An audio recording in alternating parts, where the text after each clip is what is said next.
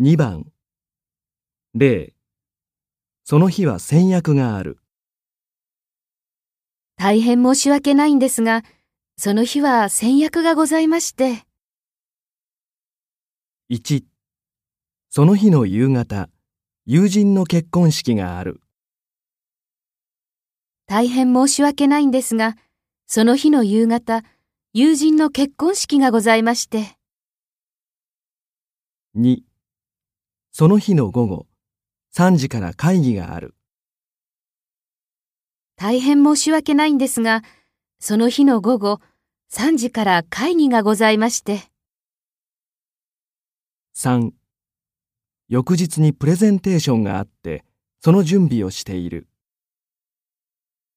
大変申し訳ないんですが、翌日にプレゼンテーションがございまして、その準備をしておりまして。